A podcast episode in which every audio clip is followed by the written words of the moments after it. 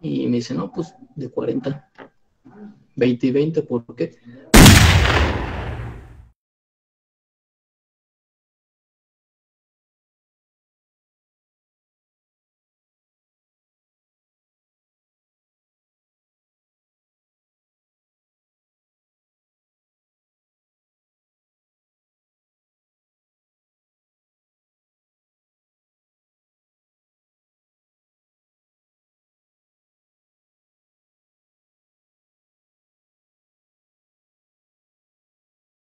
¿Y qué rollo a todos mis amigos del Legado Libre? Soy su amigo Iván Bale, esta vez acompañado de mi amigo Jim Montiel y a mi amigo César de la sala de prensa. Este capítulo va a ser hablando de la mafia del, en el fútbol mexicano. Esperamos que les guste. ¿Qué rollo? ¿Cómo están todos ustedes? Pues bueno, aquí andamos. Ahora sí que va a ser muy interesante lo que vamos a hablar. Y bueno, tenemos un gran invitado y estoy ansioso por, por empezar a hacer esto. Eh, buenas noches a todos, este, agradecer a, Legado Libre la invitación a este, a este podcast.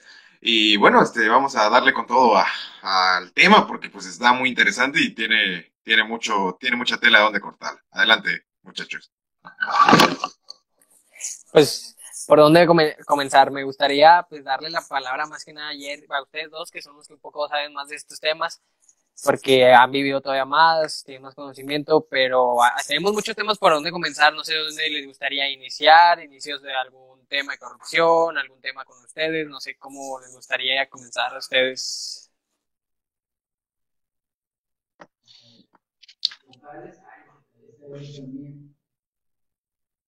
Sí, me gustaría pues ir desglosando temas. A ver, el problema de la mafia del fútbol mexicano tiene muchas vertientes. Entonces creo que sería bueno atacar una por una y creo que lo principal sería empezar este pues con experiencias propias que cada uno haya vivido. Pero bueno, adelante.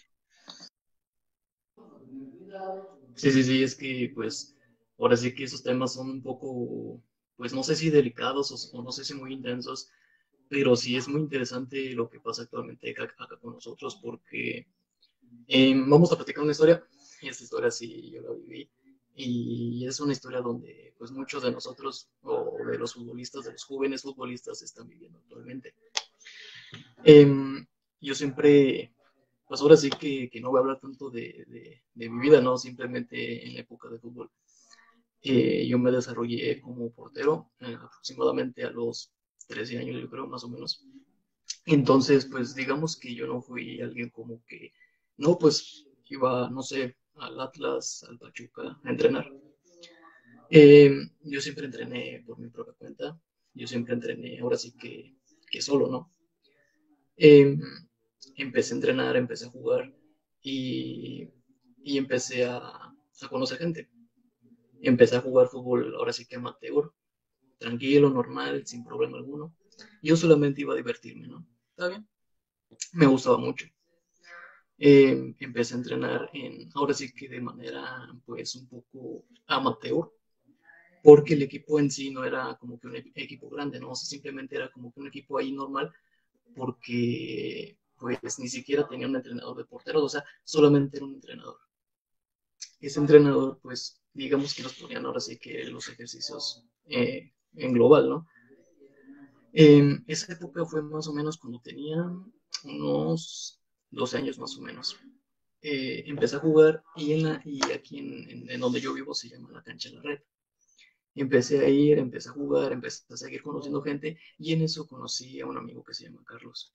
Y si lo estás viendo, amigo, te mando un gran saludo. Eh, empezamos a, a, jugar ahí con él, me invitó, dije, oh, pues está bien, voy a jugar a tu equipo y, así se hermano.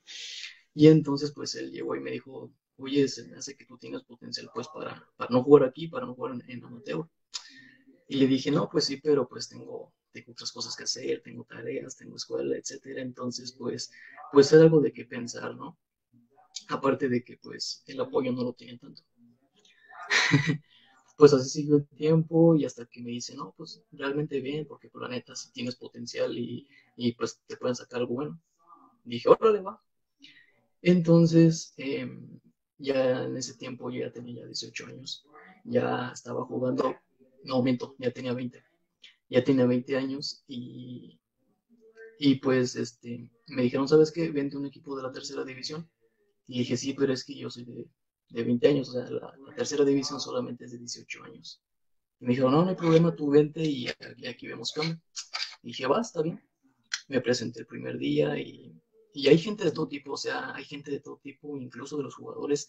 Hay jugadores que son muy alzadas y que realmente sí, sí, sí te ven feo y, sí te hacen cara, la neta. Y, y si se siente feo, pues, o sea, pues eres nuevo, no, no sabes ni qué onda, y más yo que nunca entrené de manera profesional. Eh, me acuerdo que estaba yo un, portero, y era el portero titular de, ese equipo, y, me acuerdo que esa idea así como que, como que me quiso ayer, ¿no? Porque ni siquiera los entrenamientos los aguantaba bien, o sea, pues, ¿qué comparas mis entrenamientos que yo hacía de manera amateur a un entrenamiento ya profesional donde te exigen, donde te empiezan a hacer muchas cosas? Entonces, para mí sí era muy pesado, pero pues me tuve que acoplar, ¿no? Y pues llegó el, momento donde pues sí, teníamos que recostar, ya teníamos que empezar a volar, ¿no? Y esa siempre ha, siempre ha sido una cualidad mía, que, que, nunca he tenido miedo, ¿no? Nunca he tenido miedo a volar, a salir, entonces, pues por eso me ayudó a quedarme. Me ayudó a quedarme, pero yo sí les dije, ¿saben qué? Es que yo no tengo 18, yo tengo 20. Porque, o sea, ven mi cara y todo me veo de 18, ¿no? Pero en realidad pues ya tengo 23 años. Eso fue hace poquito, digo, hace 3 años.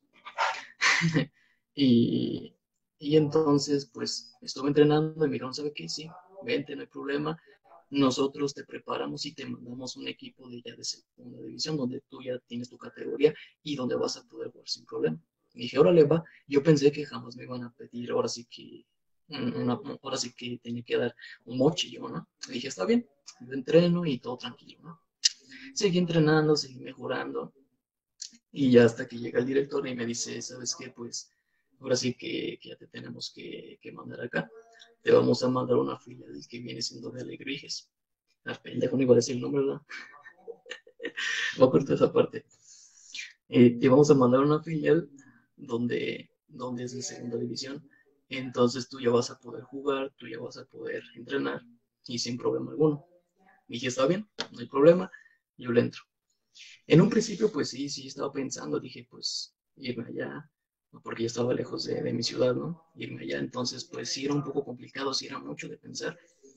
Y cuando me dicen, pero necesitamos que, que nos, nos des unos pagos porque necesitamos, este, ahora sí que darte de alta, ahora sí que el, el new, o sea, el código de, de, del jugador, ¿no?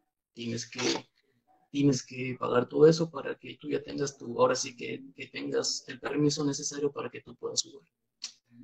Y dije, pues sí va, pero pues, ¿de cuánto estamos hablando, no? Y me dice, no, pues de 40, 20 y 20, ¿por qué? Porque nosotros te estamos reclutando, te estamos dando ahora sí que todo el entrenamiento necesario y allá pues también te piden otra, el otro, la otra parte, ¿no? Y la verdad sí lo pensé muy bien porque pues, es una feria, ¿no? Y dije, pues es algo que, que no es seguro. Es un equipo que realmente, pues, no da para, no, o sea, no, no, como que no, no es cantera, ¿no? ¿Me explico? No es cantera. Mm, la pensé muy bien, ¿eh? Porque, porque era arriesgarme y era mucho pago y dije, si fuera porque actualmente ahorita necesitas estar en un equipo pesado, en un equipo donde digas, ¿sabes qué? Este equipo sí tiene cantera pero este equipo realmente no tenía ni cantera ni nada, entonces, ¿quién me aseguraba que yo iba, yo iba, pues ahora sí que a ser profesional, ¿no? Y pues ahora sí que no firmé nada porque nunca, nunca había firmado nada, ahora sí que ellos me dieron las instalaciones y todo eso, pero pues hasta ahí. Y solamente les dije, pues, pues gracias, ¿no? O sea, literalmente, pues, no, es, es un arma de doble filo. Y, y es lo que pienso actualmente, o sea, en el, en el fútbol mexicano sí hay talento, pero pues necesitas de muchas palancas, necesitas de, ahora sí que, de muchas recomendaciones, porque, por ejemplo, hay equipos donde pues ves jugadores y dices, ¿cómo este tipo puede ser jugador de primera división, no? O sea, realmente el tipo tiene que ser súper bueno, el tipo tiene que ser con realmente muchas cualidades o tener una palanca. Y entonces... Aquí hay un, aquí hay un caso muy parecido, ¿no? Que Chivas debutó, no me acuerdo en qué partido, creo que fue contra Puebla, a un vato de 25 años, ¿no? Y ya estamos hablando, pues, de que el vato ya, ya casi ha de pagar pensión. Entonces, te pones a pensar, hay chavitos de 16, 18 años que juegan brutalmente, que juegan parecido a un brasileño o mejor que un brasileño. Eh, podemos tener a un Neymar, a un Messi en las calles y vienes y debutas a un güey de 25 años que posiblemente te dio bastante billete. O sea, te, te pones a pensar, no te pones a pensar cómo está sucediendo esto, cómo... y ni siquiera demostraron algo bueno. Y el Puede que no, ¿eh? Puede que no. Mira, disculpa, este, aquí yo tengo un, comentario, pues, nada más este, sobre lo que dijiste, y es que el futbolista mexicano tarda en explotar. Y entonces creo que en México limitan mucho la proyección de futbolistas que tal vez no explotan a los 20, pero van a explotar a los 23, 24. Y entonces ahí, por ejemplo, pudiera ser que tal vez ese que debutó a los 25 años tal vez va a dar el nivel, pero pues sí, o sea, también es, es este contraproducente que debutes a alguien de 25 y no le des la oportunidad de debutar a alguien desde los 17. Y creo que también es un problema que tiene muchas, muchas, pues tiene muchos intereses que lo rodean. Pero en este caso creo que sí está bien que debute también un, de una, porque no, no, es siempre, o sea, que debute alguien de 25 años, pues de cierta manera no lo veo del todo descabellado porque puede que el chavo haya explotado tarde y ya, o sea, no, no, no tiene, no tiene tanto de malo como se pudiera pensar. El futbolista mexicano tarda un poquitín en explotar y eso también es, es parte de, de que tal vez sí deberíamos darle la confianza tantito más a los que explotan un poquito tarde. Pues de hecho no nos vamos ahora sí que tan lejos, no tenemos ahí a Ormeño que antes de ahora sí que de la, de la esta de la I-Liga, pues no se conocía, ¿no? Y ahorita es un gran delantero, ahorita, pues tal vez no sea tan técnico, pero realmente tiene una gran definición. Este chico que mencionas del Puebla, este, perdón, no, no lo editan. Este chico que mencionas, este, yo conozco a una persona que me dice de buena fuente que él no vivía ni siquiera, o sea, él no tenía ni casa en Puebla. Este chico vivía con un amigo de él, o sea, con, se fue a la ciudad de Puebla a vivir con un amigo de él y mm, para lo de Ley Liga fue que uno de sus compañeros, no voy a decir cuál, pero es uno de los futbolistas que mejor cobra en Puebla, le prestó su casa para instalarse ahí durante la cuarentena y a partir de ahí el chavo ha tenido oportunidades porque las buscó de otra manera, tal vez obteniendo brillo mediante la televisión, mediante las cámaras de TV Azteca. Oye, pero aquí, aquí mencionas algo.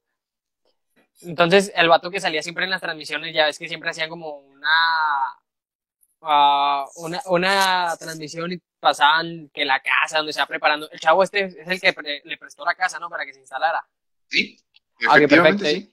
Yo, yo, creí que nada más pues, se juntaban por lo de la pandemia, ya es que en ese momento estaba... No, no, no, no, no. no. Ormeño, Ormeño vivía con un conocido de él. Ormeño, Ormeño vivía con un conocido de él y él, pues afortunadamente tuvo la oportunidad, pero creo que también esa es una de las cuestiones al futbolista mexicano que explota tarde, tampoco le das la oportunidad, no le das oportunidad ni al que tiene 17 ni al que tiene 24. Y pues también pudiera ser, por ejemplo, el señor Gerardo nos muestra que ya tenía 20. Tal vez varios clubes pudieron haber dicho que no, que ya no estaba, pero con 20 años es una edad perfectamente válida para poder seguir progresando. Tal vez no llegar a pensar en primera, pero sí jugar segunda, sí jugar una segunda, la, que sigue, porque no, se llama tercera, y pues seguir progresando en la carrera de un futbolista que pues pudiera tener un futuro interesante. Y es, esto también es uno de los... Es, que sí, sí es complicado, sí es complicado, porque no le das la oportunidad ni a uno ni al otro, y el mismo por reglamento creo que no puedes debutar a tantos. No puedes tener aquí tenemos, Aquí tenemos a Huerta, es un jugador, ya, ya estamos mencionando nombres, pero pues son jugadores conocidos, ¿no? Y no estamos teniendo problema, pero estamos mencionando a Huerta, jugador que tiene muy buena técnica, tiene mucha calidad, es un jugador muy bueno, y estamos mencionando a este de 25 años que sinceramente ni en la filial que está en segunda división, que ya ni siquiera se puede ascender aquí en México, Ah, y vienes, y ese, ese partido contra Puebla creo que iban 1-1, si no mal recuerdo, creo que iban empatados cuando entró él. Tienes a Oribe Peralta, tienes a, a Huerta, o sea, tienes una calidad extrema en la banca y vienes y metes a este chavo que no ha demostrado mucho. También tenemos el tema de Alan Torres en medio campo. O sea, tenemos aquí unas. Centrándonos en Chivas, que sale. Yo, no, o sea, yo me gusta fútbol, mi deporte favorito, pero no es de que lo estoy viendo a diario, ¿no? No es de que me pongo a buscar acerca de ello. Este, entonces, de Chivas, hablo de Chivas porque es de quien conozco. Entonces, estamos viendo que la cantera de Chivas ahorita está en auge, pero están debutando jugadores sin calidad. Ah, es que, es que ahí sí, sí tienes una, tienes una razón, ¿no? Pero es que, ¿por qué realmente ahorita el mexicano, bueno, el futbolista mexicano joven, hablando de Chivas, no, ahora sí que digamos no explota, ¿no? Porque siempre has visto, ahora sí que, que Chivas, que siempre tiene que sus fiestas, que un relajo y medio tiene Chivas ahorita, ¿no? Y es por eso, porque ahorita eh, el joven mexicano le están dando un buen de dinero, y entonces, ¿qué es lo que hace? Pues, eh, no, o sea, ¿para qué sigo jugando? ¿Para qué me la sigo acá entrenando? ¿Para qué me sigo matando? Si de todos modos aquí el, el, patrón me está dando un buen de feria, entonces, pues ¿para qué hago todo eso? ¿Para qué me la vivo, no? Mejor que me sigan dando dineros, me entreno y ya. Y en México se cobra muy bien, esa es otra de las cuestiones que le das. Una de las cosas que me molesta al fútbol mexicano es que con unos tres buenos partidos ya te firman un contrato profesional. Tres buenos partidos te firman un contrato profesional y no te estoy hablando de que vas a cobrar 10 mil pesos a la quincena, vas a cobrar arriba de 100 mil, 200 mil, 500 mil. Eh, o sea, en México se paga muy bien, desde incluso desde fuerzas básicas ya se viene pagando muy bien. A los jóvenes de fuerzas básicas ya les pagan muy bien, o sea, ya podrían perfectamente vivir, o sea, no, no depender económicamente independientes con un sueldo de fuerzas básicas de algunos, si es que eres muy bueno. En el caso de lo que mencionas tú de Chivas, creo que es una cuestión de educación.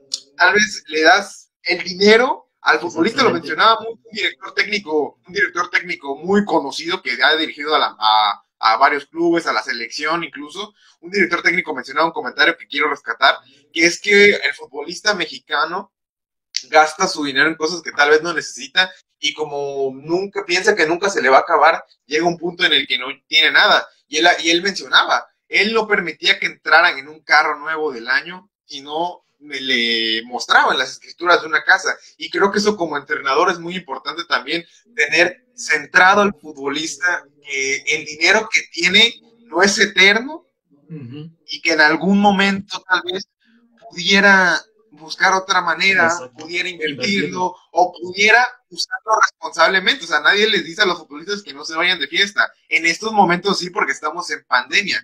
Pero yo, por ejemplo, yo no tengo ningún problema con ver a que Jonathan, bueno, Jonathan, un futbolista de, un equipo.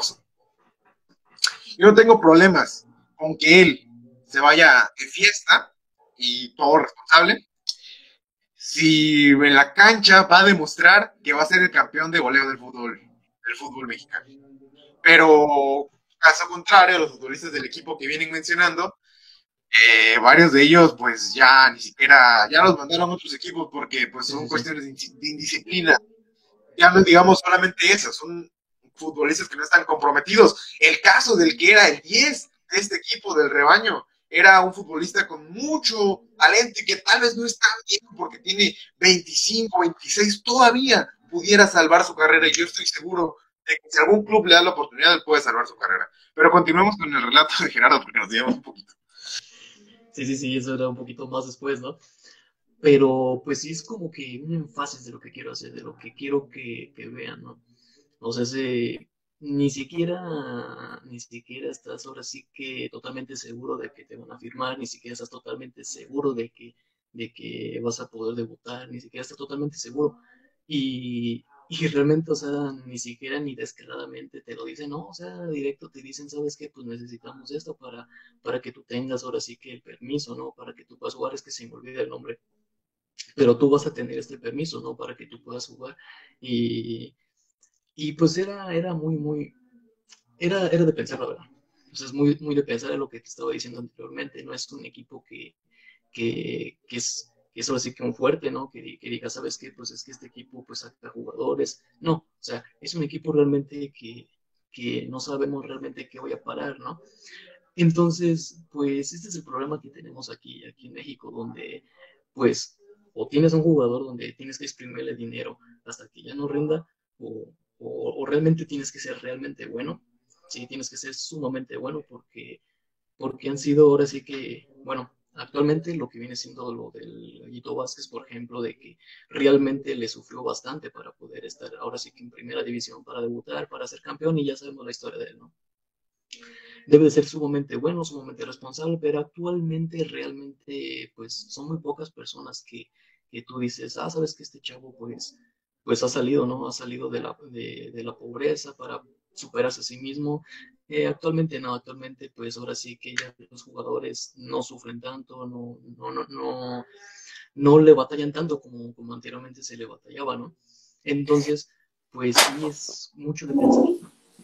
Aquí me ha tocado, últimamente me ha tocado el caso en, el club de en Pumas, que ha debutado chavitos que pues no, que han dedicado goles a su mamá, no fallecía en este caso. Entonces ahí te puedes a pensar que estos sí podrían venir saliendo batallando, batallando, subiendo escalones, uh, pero también nos, nos, volteamos a ver a otros lados y Club de Cuervos te da la, simplemente Club, Club de Cuervos te da toda la respuesta a lo que vamos a hablar ahorita. ¿no? Exactamente. Una serie, serie, que, Club de Cuervos está muy, está muy light.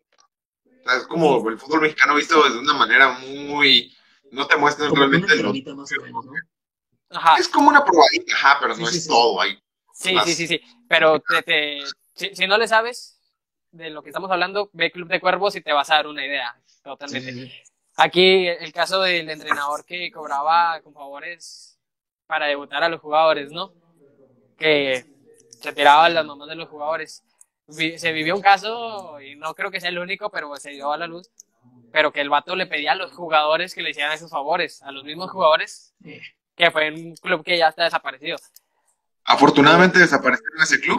sí, afortunadamente. Afortunadamente era un club que estaba básicamente sustentado de dinero de gobierno estatal. Era un club que básicamente no, no le invertían dinero y que gracias a Dios desaparecieron porque yo vivo en ese estado y pues no puede ser posible que se le invierta dinero a un equipo pues que no rinde y no a nadie le importaba hasta que desapareció y gracias a Dios desapareció. Pero en este caso, el de los ahorros sexuales, lo quisiera complementar con otro. Este es un caso más viejo, pero va de la mano. Eh, yo tengo entendido que un entrenador, bueno, los dos entrenadores han sido bicampeones del fútbol mexicano, solamente han sido dos, entre los torneos cortos solamente han sido dos. Uno cobraba su comisión, de comisiones de millones de dólares por traer jugadores el, desde Sudamérica él tenía allá, tenía jugadores. Eh, para yo lo consideraba un buen entrenador, una persona muy culta, muy estudiada, que sabe de fútbol, pero después de ver esto quedé muy decepcionado de, de lo que pudiera esperar de esa persona. Y el otro, el otro que fue campeón del fútbol mexicano, te habla de que no solo él, sino su asistente cobraban uno de los delanteros más famosos y mediáticos, no era, no por ser bueno, sino por otras cuestiones. Salía bailando en, el, en un comercial de Pepsi. Eh, este chico se dice que él pagaba y solamente anotó goles. Básicamente, creo que los únicos goles que anotó fueron en la final. Eh, sí es complicado, sí se cobra por jugar, y cuando llega así, sí está complicado.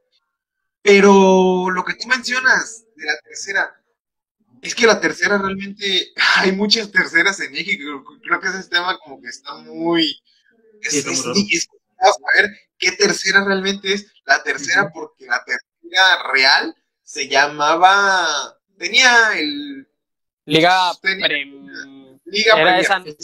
Liga Premier. Son dos la que viene siendo la Premier, pero es la Serie A y la Serie B. La Serie A es donde tiene el equipo, donde, donde ahora sí que el equipo puede, puede pagar, puede tener un, un, estadio digno para, para esa división. La Serie B es para el equipo en crecimiento y la tercera división, la tercera división profesional viene siendo la quinta división. Entonces es muy relajo, es mucho relajo. Es complicado, es complicado. Sí, y creo que también mucho de esta información pues básicamente como se llama tercera, pero realmente es la quinta, pues también le nubla la mente a las personas que, hay personas que, por ejemplo, en tu caso no, pero hay muchas personas que sí estuvieron dispuestas a pagar, porque hay testimonios, cientos de testimonios de personas que en fuerzas básicas nunca les cobraron un peso, los buscaron, les estuvieron hablando, nunca les cobraron nada, al contrario, les daban, les brindaban todo, pero también hay casos como el de un delantero mexicano que juega en un club italiano, muy reconocido, este delantero, su papá en alguna entrevista mencionó que él en un club hidalguense, pues sí, sí le llegaron a cobrar eh, y sí pagaba ciertas cantidades, era como una mensualidad pues algo alta.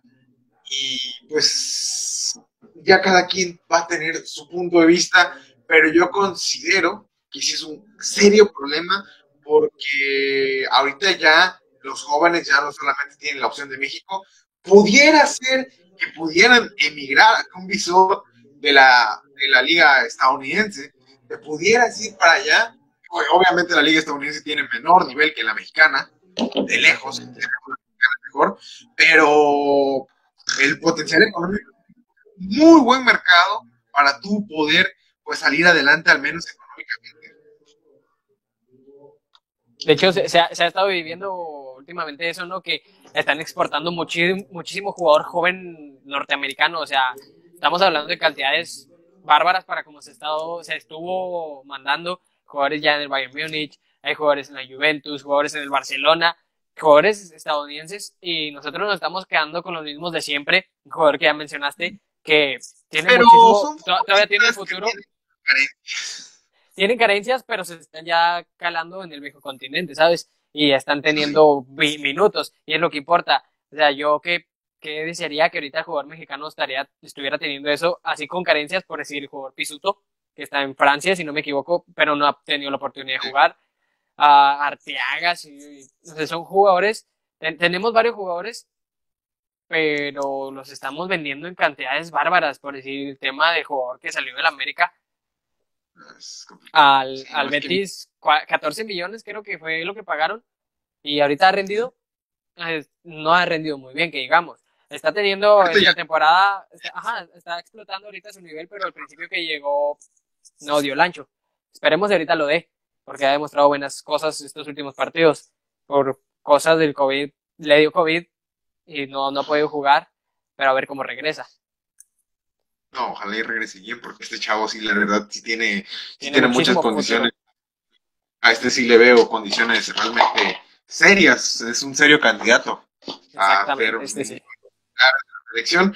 Otro de los casos que yo sí quisiera tocar es el del capitán del Porto, que también es de destacar lo que está haciendo este señor. Eh, es un futbolista muy interesante, eh, que emigró a Europa desde muy joven, básicamente porque llegó libre a Holanda. Eh, esto es otra de las cosas, el futbolista mexicano se vende muy caro porque México es un buen mercado, México es un mercado con la suficiente solvencia económica para, pues, no regalar a sus futbolistas. Y creo que eso es otro de los problemas. Se supone que si tienes un buen mercado, pues deberías intentar no limitar el crecimiento del futbolista. Si se supone que tienes la cartera, no deberías limitar el crecimiento del futbolista pidiéndole dinero. Creo que eso ya es un, eso ya, ya va más de la mano con la moral de los, de los reclutadores, va Va, pues va más de la mano, creo que con la moral de los reclutadores y también con la de los visores, con la de todas las personas que trabajan en fuerzas básicas. Creo que sí cortan un poco el, el trayecto del futbolista mexicano, que mucha gente, por ejemplo, le echa la culpa al futbolista extranjero. El futbolista extranjero creo que no tiene nada de culpa, él simplemente llega a México a cobrar, a jugar, y algunos lo hacen de muy buena manera y otros no tanto, pero él es más barato porque salen pues por mayores cantidades y en México pues como son tan pocos los que realmente llegan a brillar con luz propia, pues sí les cuesta, sí les cuesta un poquito más y pues sí, sí son futbolistas más caros. Aparte la diferencia del jugador sudamericano es que mientras aquí preparamos apenas a un jugador, ellos ya están preparando a 20 jugadores, ellos preparan en cantidades grandes. sin necesidad de estar cobrando, sin necesidad de estar diciendo la joya mexicana, el nuevo, el nuevo Messi, el nuevo Cristiano Ronaldo. Ellos no están con, con eso y están exportando cantidades y cantidades y cantidades. Por eso es que ahorita vemos en las ligas top de Europa, vemos que 200 brasileños registrados, 200 argentinos. En México llega y 7 mexicanos. O sea, es, lo que está pasando. También ahorita ya está pasando eso en Estados Unidos. Están exportando, están generando y ahorita ya se está empezando a ver la tabla, ya están, ya en estadísticas ya están subiendo. Sí, sí, es que eso viene siendo ahora sí que más bien a largo plazo, ¿no? Porque obviamente ahorita pues armas, un, armas esta selección de, de, de, europeos, pero pues prácticamente ninguno, yo creo que nada más este Pulisic, creo, y, y ya, ¿no? Entonces, pues sí se están preparando para un largo plazo, entonces, pues es lo que tiene que hacer México, porque aquí como dicen, o sea, eh, aquí se, se vende muy caro, pero pues es que ese es un problema, ¿no? Porque Actualmente, pues ahora sí que nuestros promesas ya vienen siendo ahora sí que jóvenes, ya, o sea, ya están, digamos que siendo ya, ahora sí que dejan de ser promesas, vaya. Dejan de ser promesas, yo creo que el único que, que es promesa, bueno, los dos únicos vienen siendo los que salieron del América, ¿no? Pero de ahí en fuera, mm, pues los demás ya son, ahora sí que, que ya están en los 25, sí, ya no se consideran como, como un club así, ¿no? El problema es que se están quedando mucho en la Liga MX que dan el salto a Europa con 24, 25 años y en Europa lo que quieren es que ya sea un fichaje bomba, fichaje estrella por la edad y ya no logran dar el ancho por la edad en la que llegan. Es que también llegan con muchas expectativas. Se espera mucho, creo que, del futbolista mexicano en Europa. Y eso creo que es bueno, porque pues hay una buena, hay buenas referencias de mexicanos en Europa. Realmente los que no destacan es porque realmente no eran tan buenos, pero los que van, creo que sí van a aportar al fútbol europeo. En el caso, por ejemplo, de los de la MLS, pues sí, son varios, pero son la mayoría muy, muy jóvenes. Algunos con, pues sí, alguna. Algunos ya hay, creo hay un aura de, que el futbolista estadounidense tiene futuro. Y la verdad es que no. A veces son buenos, hasta cierto punto. Algunos que yo no entiendo cómo están jugando en ciertos clubes, el caso de McKenney, el caso de Dest, que me parecen futbolistas pues que no están a la altura de su club, tiene carencias de técnica, pero están ahí por... Lo, de Des, lo de es impresionante, ¿no? Exactamente. O sea, fácilmente te pudiste haber traído al capitán del Porto, el que mencionas, mexicano, que tiene mil veces, o sea, es mil veces mejor que este americano, norteamericano, pero se lo llevaron por el dinero, simplemente por lo que cuesta. También no es como que este jugador cueste mucho, pero simplemente yo tampoco, cuando vi la noticia, ni yo entendí cómo fue que este jugador está ahí. Sí, no, no, no. Todo, todo nos saca de onda, a veces algunas decisiones, pero bueno, también son cuestiones allá de intereses, ¿no? Y ahorita pues los estadounidenses tienen supuestamente una buena selección a futuro, pero en este momento creo que su selección sí es muy inferior a la selección mexicana. Sí, sí, sí. Eh, el último amistoso creo que quedaron 3 a 0. sí, es, es, este, pues es complicado. pero por ejemplo, están las es que, por ejemplo, en México yo no lo veo como una liga tan limitada como la de allá. O sea, aquí en la Liga de México perfectamente puedes este, desarrollarte y ser un futbolista válido para la selección mexicana. En México, la verdad, la liga, si quitamos todas las ligas europeas, creo que la mexicana en liguilla es el mayor nivel que vas a encontrar en el mundo si quitamos las ligas europeas. El problema está en que tal vez el sistema del fútbol mexicano es muy compareciente con varios clubes. Por ejemplo, el caso de Tigres, el caso de Monterrey, el caso de América, el caso de Cruz Azul, clubes que tienen el poderío económico suficiente y que juegan muy relajados todo el torneo y que solamente en liguilla sacan pues supuestamente todo el nivel que estos clubes demuestran. hay casos muy puntuales como el de León, que pues sí jugó un fútbol muy atractivo durante todo el torneo pasado, eh, algunos clubes que pudiera yo rescatar, pero tampoco es que mm, me vuelvan loco, pero en liguilla es cuando realmente se ve el, nivel del fútbol mexicano. Y pues lo estamos viendo ahorita con el Mundial de Clubes, que básicamente había, hay ejemplos de grandes mexicanos que están al nivel de, pues, por ejemplo, los Tigres que le acaban de plantar cara al Bayern Múnich y vendieron muy cara la derrota con un gol súper, súper polémico eh, una, un título muy polémico del Bayern München y aún así, pues los Tigres vendiendo carísima la derrota y plantándose en el campo. El Tuca, un excelente estratega. Eh, pero en el caso del mexicano, volviendo, retomando, creo que ese, ese, esos pocos mexicanos que logran destacar en esta clase de equipos deberían ser los que van. O sea, el caso de, el caso de, por ejemplo, el Chaca Rodríguez, si bien tiene 28 años, creo que perfectamente pudiera, pudiera dar un saltito, pudiera dar un saltito a Europa. Él podría dar el saltito a Europa, a la liga, podría decir a la liga, a la liga de Inglaterra, a un equipo como que pelea estar en la media tabla, ¿no? No bajar de la media tabla al descenso. Ya por la edad, por la edad, porque la técnica la tiene, la calidad la tiene, ah, por la edad podría, podría llegar a un equipo así te, paso la palabra, Jerry. Bueno, es que sí, o sea, eh, retomando un poco el tema que tú dices de, de, la Liga MX, que realmente los equipos sacan ahora sí que todo su potencial a la liguilla. Mm, es que también yo, yo, me pongo a pensar y digo, es que el formato realmente no lo da. O sea, es un formato sumamente absurdo, ¿no? Tenemos 18 equipos y de esos 18, 12 clasifican y el 12 puede quedar campeón, como lo que viene siendo en el anterior equipo con Puebla, ¿no? Que, que ganado estuvo también León de irse, ¿no? Es que, estuvo a punto de llegar a, a semifinales el Puebla, si se hubiera pues tal vez un poco más, no buscar defender el resultado y buscar proponer un poco más de juego, perfectamente pudo haber, pudo haber llegado a semifinales el Puebla. Oigan, y hablando de Puebla, ha, sido un equipo que se ha, mantenido perfectamente en la Liga MX, en la primera división, o sea, se ha, mantenido perfectamente y actualmente en esta temporada mandó dos jugadores de 17 años al Villarreal. Y estos fueron campeones con la sub-17. Estamos hablando de que Puebla está también haciendo muy buen trabajo en fuerzas básicas y está demostrando tener muy buen proyecto a largo plazo. Con estos dos ellos nos mandó, creo que, no, no, no recuerdo bien si fue con opción a compra o no sé qué, pero creo que los mandó a desarrollarse dos años con Villarreal creo que ya Villarreal tiene la decisión si se los queda o los manda, los, regresa. Pero se habla muy bien de este equipo, a pesar de ser un equipo que muchos fuera del, del, del país, pues de, de, México, no, no conocen a Puebla. Pueden conocer a Tigres, pueden conocer a Monterrey, a Chivas, América. Creo que está eso.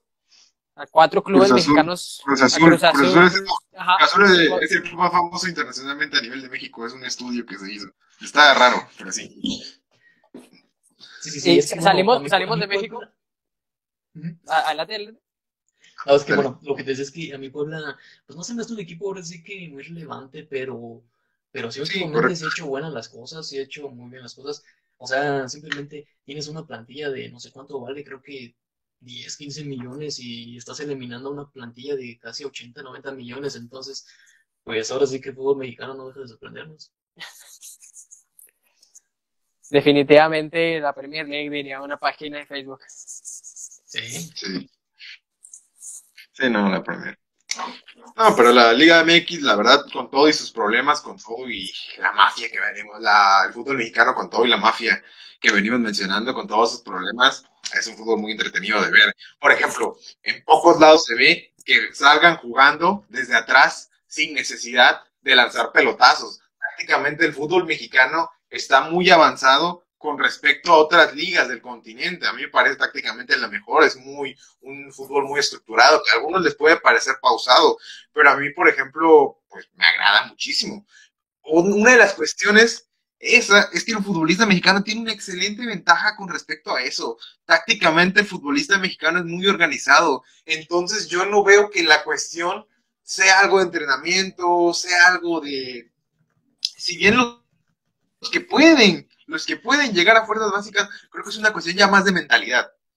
Eso que mencionabas tú hace rato, este, Jerry, de las fiestas, de que pierden, que se desvían de lo que realmente es objetivo, que es ser estrellas del fútbol nacional.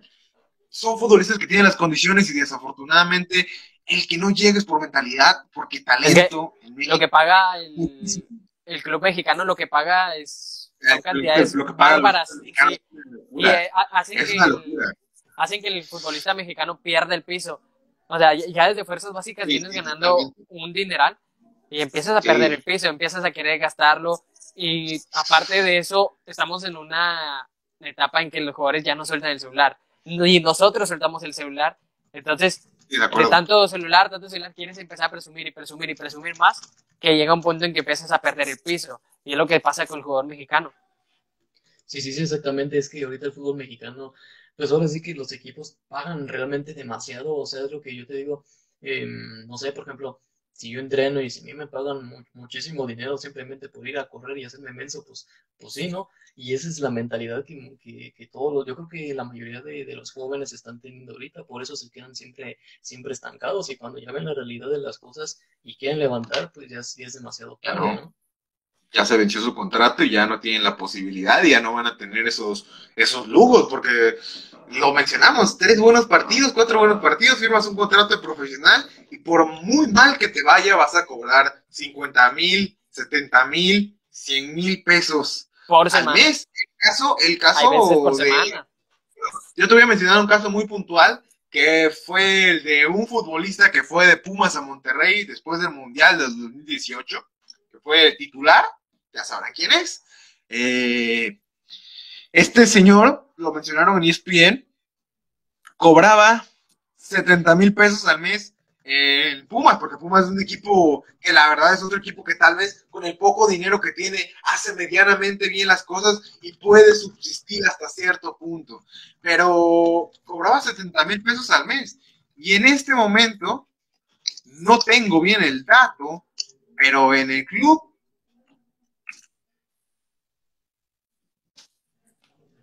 se, se, te, se te trabó poquito, se te trabó poquito. Anda cargando, anda viendo la información. Muy bien el dato. Ah, ok, ok, ok. Un millón de dólares al año. O sea, pasó de ganar. Pasó de ganar 70 mil. Pasó de ganar 70 mil dólares, 70 mil pesos al mes a ganar 90 mil dólares al mes.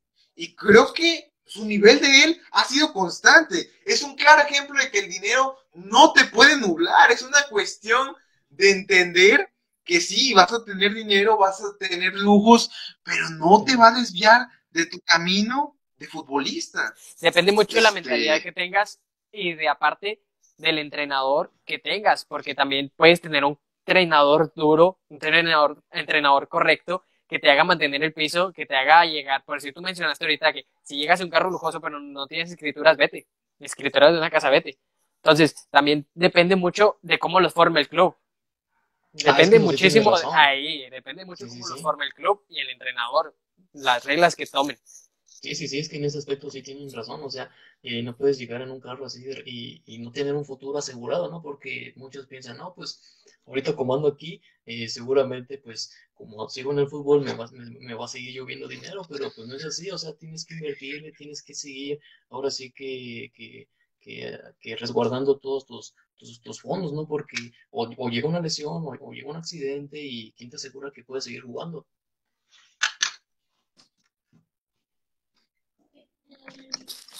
Exactamente. De hecho, tú mencionabas que ibas a jugar en, te, mandaban a jugar a segunda división, ¿no? Ibas a pagar una cantidad, pues estamos hablando medianamente grande, porque hay clubes en primeras divisiones que te cobran hasta un millón de pesos, 800 mil pesos ah, por quedarte. Es que, sí, sí, sí. Es que pero, dependiendo, ¿no? Porque. dependiendo del club. Es que, si no se me va a olvidar, Pero es que sí, o sea, hay, muchos más compañeros que también les han pasado lo mismo, y no simplemente en segunda división, sino en tercera. O sea, em, bueno, aquí en, donde yo estoy viviendo, pues tú ya sabes en dónde, no nada más que no voy a decir nombre. Está un, un, club de la Liga de Ascenso donde tiene un equipo en la tercera división, eh, reclutan jugadores, pero te, te piden dinero. Ese es el, este, eso le pasó a un, compañero que le piden aproximadamente 10 mil pesos, 10, 12 mil más o menos, eh, para tener ahora sí que ese pequeño registro en la tercera división. Entonces, pues para todo siempre van a sacar dinero, o sea, para, o sea, simplemente en el fútbol, ¿no? O sea, para todo es, es este, sacarle dinero. Y, es triste, ¿no? Porque pues este, este chavo sí tiene potencial y todo, pero prácticamente no ha debutado y, y pues, pues quién sabe si debute, ¿no? O sea, él ya, pagó su dinero, pero ¿quién le está asegurando que realmente lo van a debutar o, o, o, que tenga un futuro, ¿no? y encima, aquí, o sea, tú pagas, digamos que tú llegaste a pagar los 40 mil pesos, ¿no? No tienes asegurado ni siquiera un lugar en la cantera que supuestamente existe, porque realmente no existe una cantera. Vienen y desaparecen el ascenso y el descenso entonces te quedas así, ya, perdí mis 40 mil pesos. Ya, ya, ya esos 40 mil pesos ya los puedes dar por perdido porque ahorita creo, dudo mucho que el, los clubes mexicanos de divisiones inferiores estén apostando por la cantera, que se supone que es una liga de desarrollo, pero yo digo que se están quedando más con los jugadores que tuvieron en un momento. yo, yo ya este, dudo que empiecen a sacar mucho jugador canterano y más, más, sin cobrar. Es que otra de las cosas son otra de las cosas que nos hemos olvidado de mencionar son las comisiones que se cobran en el fútbol mexicano. Estoy hablando de que hay, hay visores, hay personas que cobran el 20, 30, 40%, 50% de un fichaje. Hay casos que venden los jugadores al doble de precio. O sea, te estoy hablando de que el club paga el 200% de lo que realmente debería pagar. Eh, se demostró hace no mucho, en el 2021 empezamos el año con el escándalo de el ex promotor este de un equipo, eh, para no mencionar qué equipo, este se supone que uno de los principales negocios y activos del fútbol mexicano es la compra de futbolistas a sobreprecio y pues nadie sabe dónde termina ese dinero. Se dice que hay varios entrenadores que han participado dentro de esto. Eh, se mencionan también que las comisiones que cobraban pues eran básicamente dos veces el precio del fichaje. Eh, sí me parece que también como que la, la moral de personas que han trabajado, que han estado en el fútbol mexicano, pues sí, manchan, manchan muchísimo. Otra de las cuestiones que del club que, que afortunadamente, perdón, que afortunadamente y gracias a Dios desapareció, otro de los escándalos es el de es el de un dueño que agredió al presidente de la comisión de, árbitros en pleno, par, palco. Y bueno, eh, no vale la pena mucho mencionar este equipo porque afortunadamente lo desaparecieron y le perdonaron, eh, pues, error tras error, escándalo tras escándalo. Y llegó a un punto en el que, pues ya, los desaparecieron y pues creo que eran el fiel reflejo de lo que era la corrupción y la mafia del fútbol mexicano y pues qué bueno que los hayan desaparecido, ¿no? Sí, sí, sí, sí, ya sé cuál equipo dices, este, pero, pero aquí está algo chistoso, ¿no? Porque como el, el fútbol mexicano se enreda demasiado ante la política, ¿no? Ante todos estos partidos que, que están aquí, cómo se enredan demasiado, ¿no? Entonces, pues pues nos damos cuenta de que realmente eh, lo que veníamos diciendo, ¿no? Del Club de Cuervos, pues solamente es una pequeña probadita de lo que realmente el fútbol pues, mexicano es. ¿Qué tanto se enreda el fútbol mexicano en la política que actualmente, bueno, no, no voy a mencionar qué partido político, pero actualmente es el presidente de la Liga MX, un ex, ¿qué, qué, qué función tenía en esto? Era bueno, era, de un partido. Ajá, era de un partido Ahí. Sí, y actualmente es dueño de, bueno, es el líder de la Liga MX, es el mandamás, por así decirlo. es, quien controla. Entonces, estamos hablando de que la política... Ajá. No, es que la política está metida, está intrínseca en todos los problemas de México. Ah, está metida en cuestiones de comercio de sustancias ilegales, está metida en cuestiones de seguridad, está metida en cuestiones que generen ingresos y una de ellas es el fútbol. A mí me parece también que esto de politizar el fútbol, porque ya hemos visto que incluso futbolistas en 2015 lanzaron tweets apoyando a determinado partido político y que, aquí, pues aquí va algo. Estuve pues, viendo. Esto en ningún lado del mundo lo ves. Estuve viendo hace poco que partidos políticos hacían esto. O sea, llegaban, se acercaban con un influencer, por, decir, por así decirlo, se acercaban con un influencer o algún futbolista, decían, te pagamos dos millones de pesos por lanzar un tweet. Tú mencionas esto, esto y esto en tu tweet te damos los 10 millones de pesos. Entonces estamos hablando de que te están pagando... Es que, son unas, es que siendo futbolista tienes todas las cámaras, tienes todo el espacio en redes, tienes todos los focos siempre a ti, y creo que esto también mm, como que te termina nublando, que sientes que siempre vas a ser el importante, el famoso, y cuando te retiras y no tuviste una carrera medianamente decente, nadie se va a acordar de ti. Así es como sucede. Creo que tienen que entender esto, que tienen que dejar su huella para ser algo pues reconocidos en el futuro, que se les reconozca su trayectoria y no estar hablando más de sus escándalos.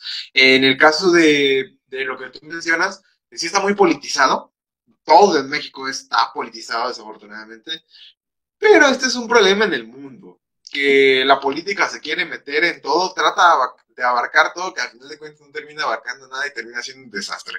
En el caso del fútbol mexicano, creo que sí, la, los, los casos, al menos, de los gente involucrada en la política que se han terminado metiendo dentro de él, no, no dan buenos frutos y pues son básicamente un ave de mal agüero cuando ves que alguien de la política, está el caso de un club en Chiapas, que básicamente también estaba fondeado con dinero estatal, hasta reconstruyeron el estadio y todo, y bueno, otro de los clubes que también pues desapareció porque el Estado dejó de invertir, dejó de invertir en ellos, desafortunadamente. Hace poco construyeron un estadio en una ciudad costera con fondos del pueblo, ¿no? Con fondos, pues un, políticos fueron quienes lo, construyeron y actualmente ese equipo, desaparecieron un equipo de, primera división para llevarse este equipo a esta ciudad costera, sin mal no, no, si, no estoy mal informado. No, este fue un supuestamente cambiaron de plaza nada más. O sea, nada más cambiaron de plaza. Eso es otra de las cosas. O sea, el futbolista no puede tener la certeza de que se va a quedar en un club y no les das la comodidad suficiente de decir, ok, en esta ciudad me voy a quedar, porque en cualquier momento pueden vender la plaza. Y creo que esto sí, en ningún lado del mundo se ve lo de las compras de plazas y creo que sí está, pues, muy corrompido, porque aquí hay cuestiones más de dinero gubernamental que va a entrar directamente a este equipo y que bueno, el dueño del que era el anterior equipo y ahora es dueño de este porque pues solamente cambió la plaza, pues se va a ver beneficiado de esto una persona que realmente tiene mucho, tiene mucho apoyo del gobierno federal en estos momentos. Sí, así es. Sí, sí, sí, sí, es que pues sí es muy triste, ¿no? Es muy triste lo que se está viendo, que, que no sé, a lo mejor ahorita estás apoyando a tu equipo con, con, todo el corazón y el día siguiente te enteras de que ya lo vendieron. Entonces, pues es un duro golpe, ¿no? Es un duro golpe para, para, todos los, los aficionados de ese equipo.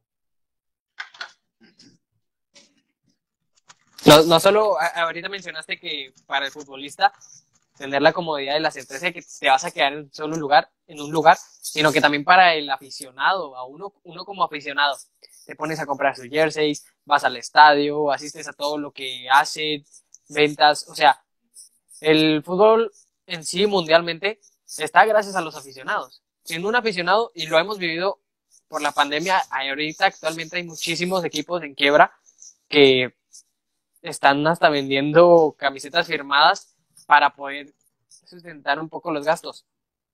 Entonces, vienes y desapareces en un equipo que ha tenido toda su vida en esta ciudad. No era un equipo muy grande ni muy chico. Se pasaba, siempre estaba en liguilla, era el caballo negro de los equipos. Vienes y te desaparecen, o sea, todos los años invertidos, todo lo que gastaste para que al final venga un político o construya un mejor estadio y te lleven a ese lugar, o sea, puede ser también un poco muy decepcionante. Eh, puedes dejar de querer mucho en el fútbol por estas acciones.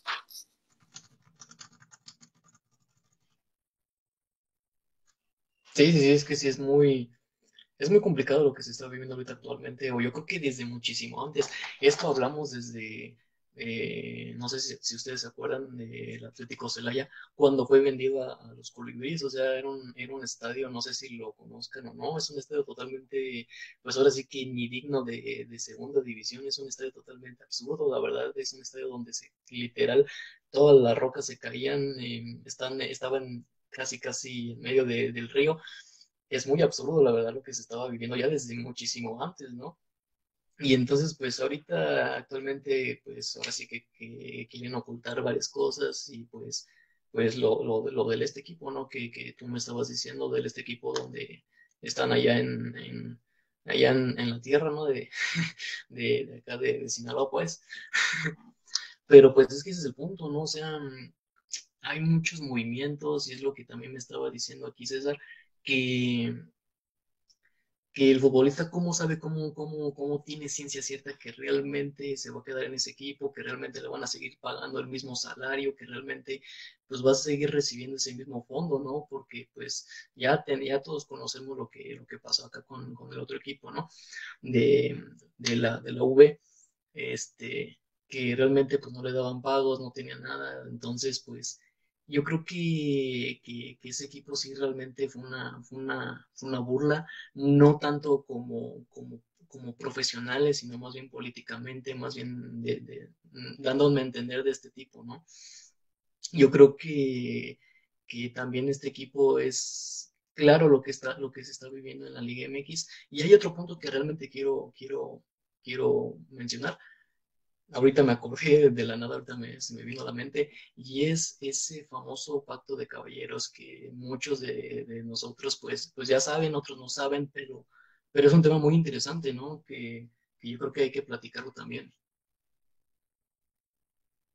Sinceramente yo no sé muy bien del pacto de caballeros, no sé si tú o César... Te voy, a explicar media... Mira, te voy a explicar medianamente cómo está. Eh, una es que es un acuerdo mutuo en el que el futbolista mexicano no tiene derecho a la ley Bosman. ¿Esto qué quiere decir? Que si un futbolista va a quedar libre de su contrato, si un futbolista firma un contrato, por más que el contrato diga que va a durar, usted es una de las partes, porque es un escándalo horrible y que nunca se ha terminado de entender. Hay muchas personas involucradas y nadie, nadie te da una verdad absoluta. Pero en lo que le afecta al, al futbolista mexicano es en esto. A ver, se anula la ley Bosman. La ley Bosman dice que si un futbolista le quedan seis meses de contrato, es libre de negociar con cualquier club en el mundo. Él puede negociar si le quedan seis meses de contrato. En el fútbol mexicano no eres libre de negociar tu contrato en ningún momento porque se tiene que pagar un precio por tu fichaje. Si tú vayas a quedar libre, el club que va a adquirir tus servicios tiene que pagarle una indemnización al club que tú vas a dejar. Vamos a suponer un ejemplo. Iván ficha con, no sé, eh, los ratones de Nayarit.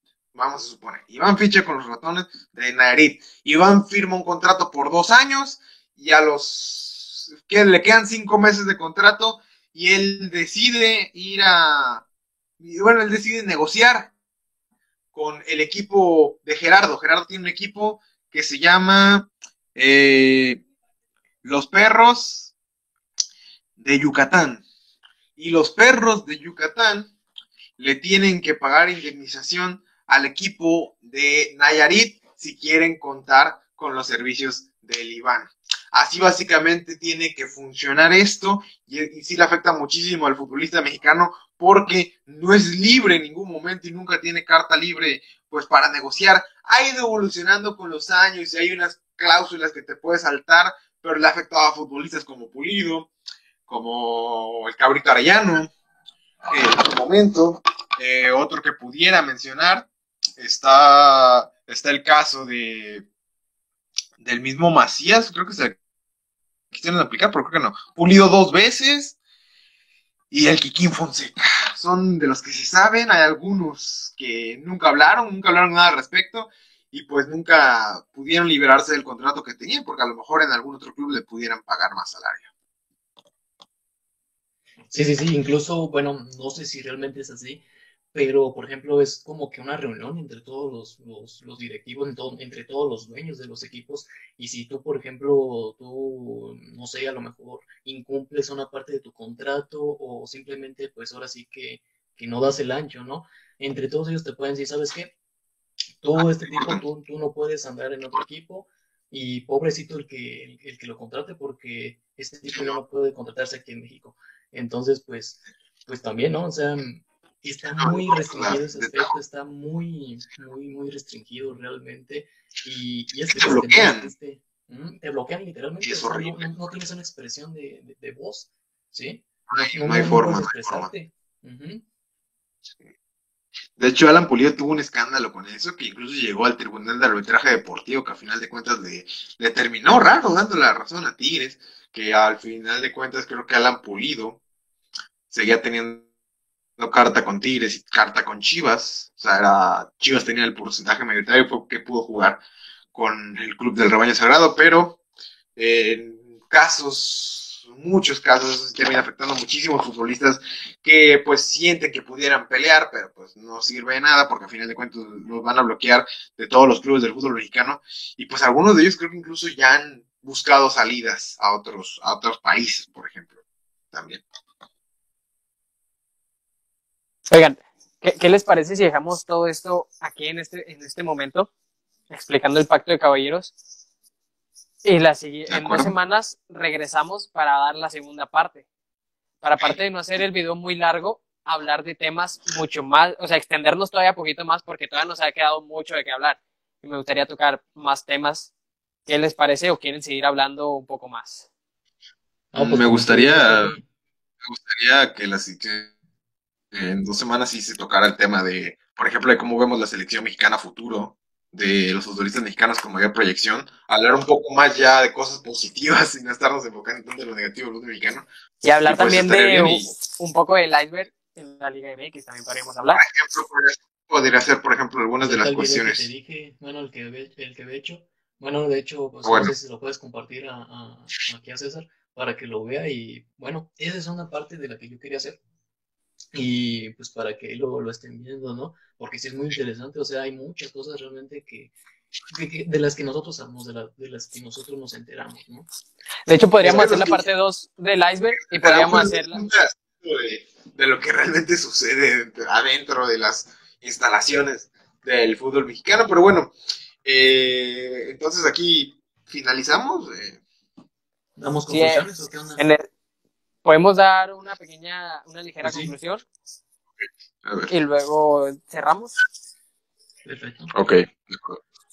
Si quieres, te paso la, la palabra a ti, Jerry. Me parece bien. Y pues bueno, yo creo que con esto ya terminamos por concluido pues esta, esta, esta muy buena plática, realmente estuvo muy interesante, yo creo que hasta nos íbamos a, a extender demasiado, em, así que no se pierdan de la segunda parte de, de, esta, de esta gran plática. Y bueno, pues con todo esto, con esta pequeña anécdota que yo les conté a ustedes y que bueno, ya muchos saben, pues actualmente aquí en México sí es muy difícil ser futbolista profesional, sí es muy difícil realmente si tú no tienes, ahora sí que si tú no eres recomendado o si tú no eres alguien con dinero, pues va a ser prácticamente, eh, no, no imposible, pero sí, sí, sí es difícil estar en ese, en ese aspecto. Entonces, pues para mí como recomendación realmente pues ahora sí que siempre, siempre anden, siempre, siempre luchen por sus sueños, pero siempre hay que ser realistas. Entonces pues aquí en México esa es la realidad. A mí me tocó, yo siempre he sido muy soñador, pero pues lamentablemente esa es nuestra realidad. Em, nadie me aseguraba realmente si yo podría ser futbolista o no, pero, pero esa es la realidad. Esta es la, la realidad de, de, muchos de nosotros, de muchos de estos jugadores de fuerzas básicas, de sub 17 y sub 20 que, que vamos a tener que, enfrentar. Y bueno, pues no queda nada más que, agradecerles por este tiempo en Van Bale, a mi amigo César, que realmente es un crack en todo esto del fútbol, así que pues me gustó bastante esta plática y bueno, esperemos que sea pronto para seguir la segunda plática. Muchas gracias por la invitación. Ah, muchas gracias a ti por pasar acá. Todo fue así muy rápido en una etiquetación. Deberían de invitar a César a, la sala de prensa. Perfecto, ¿quieres estar? Va. La mañana fue cuando se, armó todo. Entonces, me, da mucho gusto tenerte por acá y esperemos que en, dos semanas podamos grabar la segunda parte. Me gustaría mucho hablar de temas que tengamos acá. Vamos a ver si podemos hacer un resumen de un iceberg quitar temas que hablamos ahorita, hablar un poco más a fondo y en la tercera parte hablar de lo positivo que tiene el fútbol mexicano para no dejar atrás de esto. Entonces me gustaría hacer otras dos partes de esto si ustedes están de acuerdo. Y también depende de cómo tome la gente para bien o para mal. Este, de acuerdo, totalmente. Muchísimas gracias, César, por tu tiempo. Muchísimas gracias a ti, Mundial. Y muchísimas gracias a todos los que llegaron hasta aquí. Espero verlo en dentro de dos semanas y en los siguientes videos. Gracias a todos por escucharnos y si quieres despedirte, César. Te doy la, te doy la palabra para que te despidas. Claro, este, nada más despedirme de tu audiencia. Este, gracias por darnos la oportunidad de escucharnos un rato. Estuvimos una hora prácticamente, un poquito más, un poquito menos, hablando un poco, desglosando los temas y me gustó mucho escuchar el punto de vista de un caso de estas situaciones que se viven y agradecerles de nuevo la oportunidad de estar aquí. Y pues nada, un saludo a todos y cuídense. Hasta la próxima.